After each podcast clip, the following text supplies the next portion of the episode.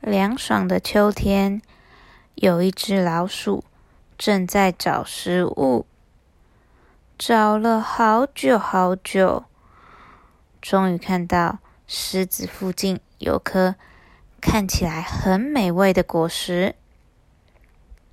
今天都还没吃东西的老鼠，很想吃那颗果实，但又很害怕会吵醒正在睡觉的狮子。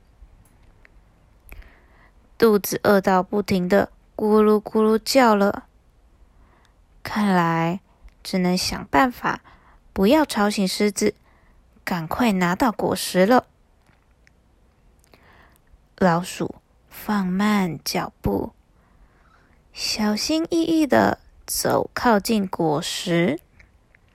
沙沙沙沙，他没看见果实，刚好在一堆落叶上。走路的时候，踩落叶的声音把熟睡的狮子吵醒了。狮子非常生气，他生气的整个脸都变红了。老鼠在旁边害怕的发抖。拜托狮子不要把自己吃掉，以后一定会在狮子需要帮助时来帮忙。狮子。虽然因为被吵醒，心情不好，但是觉得老鼠看起来很可怜，所以决定原谅老鼠。